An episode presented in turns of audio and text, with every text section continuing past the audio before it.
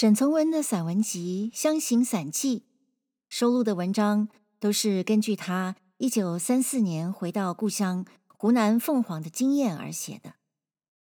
在之前的节目中，我们已经读过以桃花源意象与楚辞典故为起点的散文《桃源与圆周》。我提到水与水上的人是沈从文作品的重要描写对象。这次我们来读一篇叙事性更高的散文，听听沈从文怎么写一个恋爱中的水手。这篇文章的题目是《一个多情水手与一个多情妇人》。光是这个题目就如此多情，是不是让人觉得有点情感泛滥了呀？作为一个大城市回乡的知识分子。沈从文有意识地去理解年轻水手的情感生活。文章里那个贪恋妓女的床头而上班迟到的水手，为什么那么招人喜爱呢？一个还没梳头的妓女从吊脚楼的窗户伸出头来，呼唤着她的情人，为什么这个画面如此诗意，如此让人心中柔和的很呢？又为什么沈从文说水面上的清晨有一种神圣性呢？我们就来听听一个多情水手与一个多情妇人吧。由于这篇作品也比较长，我会分成上下两集来读。为了方便大家在脑海中。想象文章描写的画面，要先说一下吊脚楼是什么。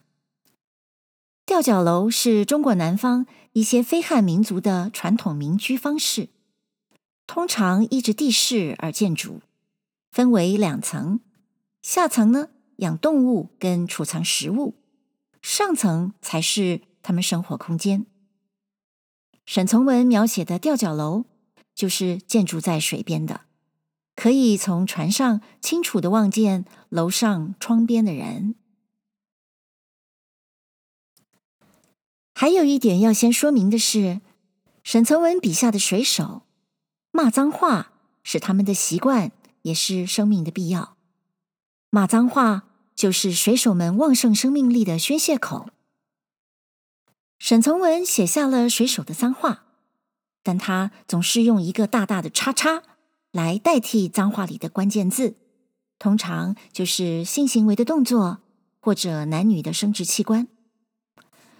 该怎么样用声音来呈现这些话呢？我真的考虑了很久。虽然我们可以大致猜到这些叉叉代表什么字，但毕竟也只是猜想。再说了，我并不能用沈从文的家乡话来念他的作品。更不可能去模拟水手的土话。既然如此，我想那就不如尊重沈从文的方式，就用“叉”来代替脏话里的那些关键字喽。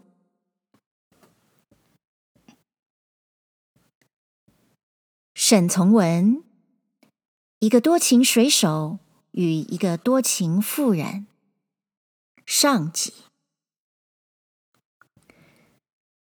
我的小表到了七点四十分时，天光还不很亮。停船地方两山过高，故住在河上的人睡眠仿佛也就可以多些了。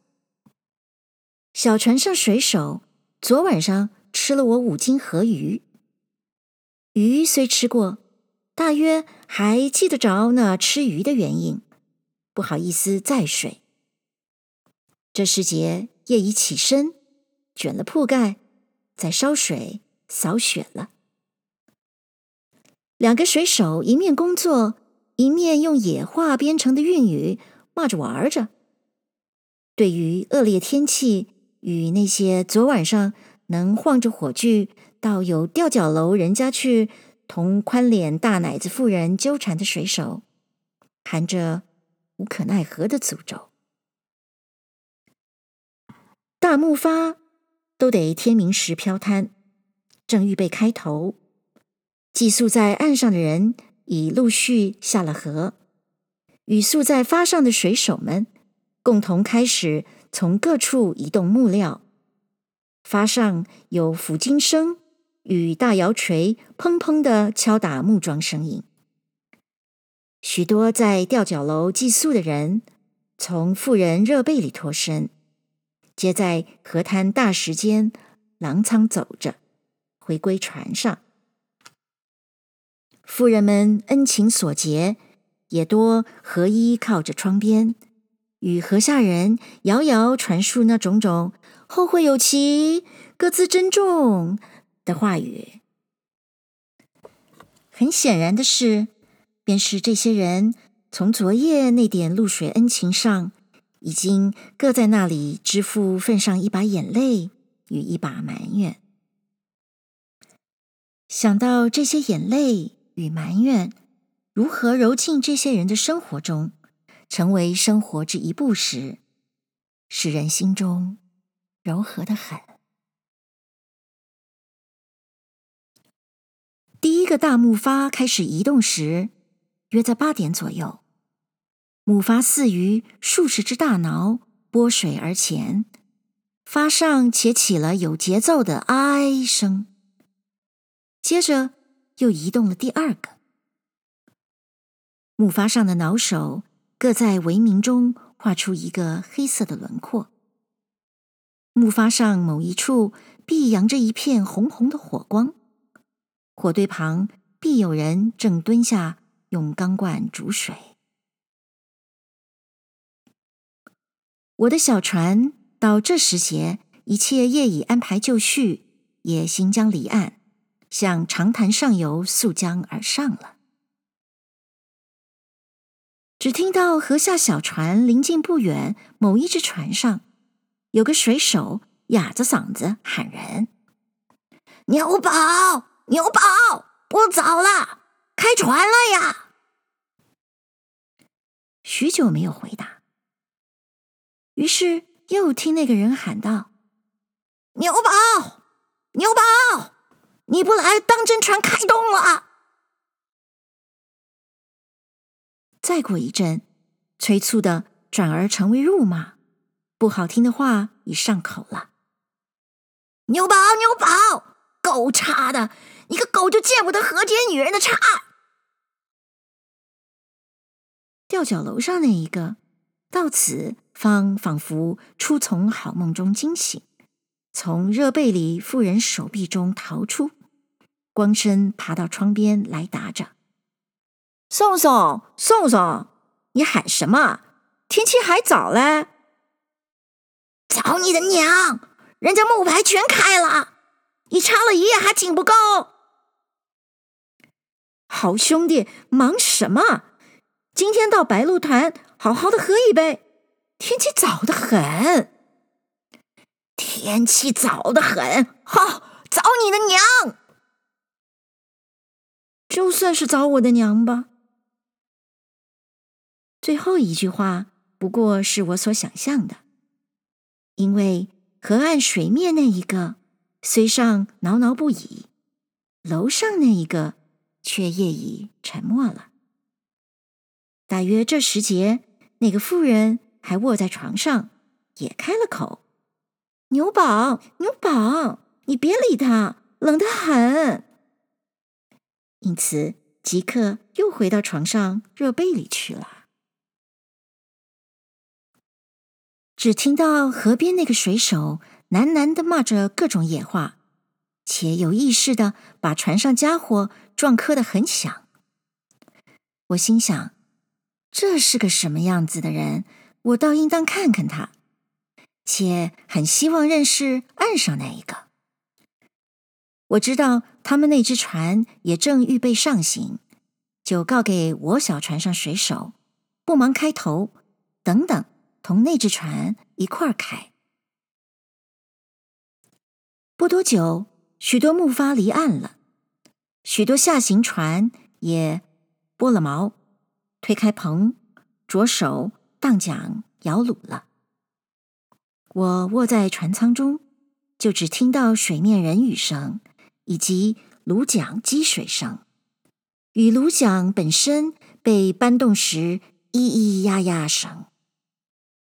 河岸吊脚楼上妇人在小憩迷蒙中锐声的喊人，正如同音乐中的声管一样，超越众声而上。河面杂声的纵合，交织了庄严与流动，一切真是一个圣境。我出到舱外去站了一会儿，天一亮了，雪已止了，河面寒气逼人。眼看这些船发各带上白雪浮江而下，这里那里。扬着红红的火焰与白烟，两岸高山则直触而上，如对立巨魔，颜色淡白，无雪处皆作一片墨绿。奇景当前，有不可形容的瑰丽。一会儿，河面安静了，只剩下几只小船同两片小木筏。还无开头意思。河岸上有个蓝布短衣青年水手，正从半山高处人家下来，到一只小船上去。因为必须从我小船边过身，故我把这人看得清清楚楚：大眼、宽脸、鼻子短，宽阔肩膊下挂着两只大手，手上。还提了一个棕衣口袋，里面填的满满的。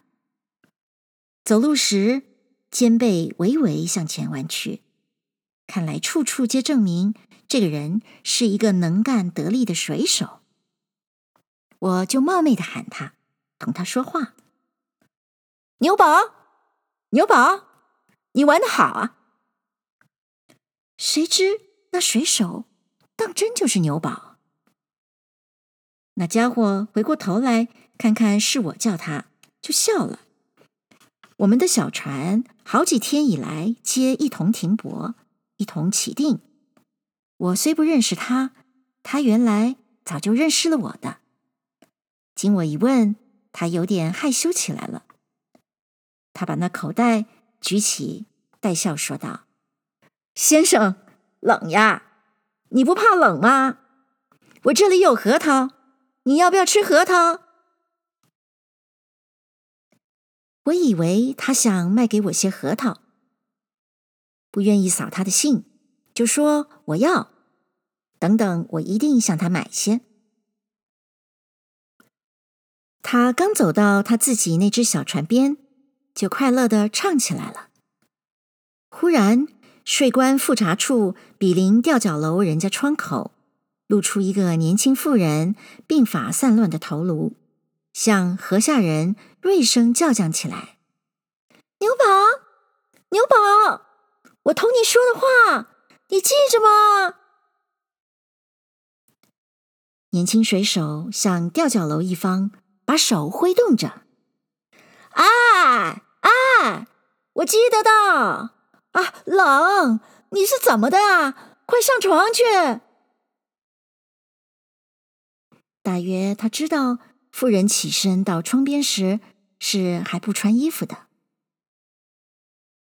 妇人似乎因为一番好意不能使水手领会，有点不高兴的神气。我等你十天，你有良心，你就你就来。说着，砰的一声，把格子窗放下了。这时节。眼睛一定已红了。那一个还向吊脚楼喃喃说着什么，随即也上了船。我看看，那是一只深棕色的小货船。我的小船行将开头时，那个青年水手牛宝却跑来送了一包核桃。我以为是他拿来卖给我的。赶快取了一张值五角的票子递给他。这人见了钱，只是笑。他把钱交还，把那包核桃从我手中抢了回去。先生，先生，你买我的核桃，我不卖，我不是做生意人。他把手向吊脚楼指了一下，话说的轻了些。那婊子同我要好，他送我的，送了我那么多，此外还有栗子、干鱼，还说了许多痴话，等我回来过年来。慷慨原是陈河水手一种通常的性格，既不要我的钱，皮箱上正搁了一包烟台苹果，我随手取了四个大苹果送给他，且问他：“你回不回来过年呢？”他只笑眯眯的把头点点，就带了那四个苹果飞奔而去。我要水手开了船，小船已开到长潭中心时，忽然又听到河边那个哑嗓子在喊嚷：“牛宝，牛宝，你是怎么的？哦，我插你的妈，还不下河，我翻你的三代海！”一会儿，一切皆沉静了，就只听到我小船船头分水的声音。听到水手的辱骂，我方明白那个快乐多情的水手，原来得了苹果后，并不急返船，仍然又到吊脚楼人家去了。他一定把苹果献给那个妇人。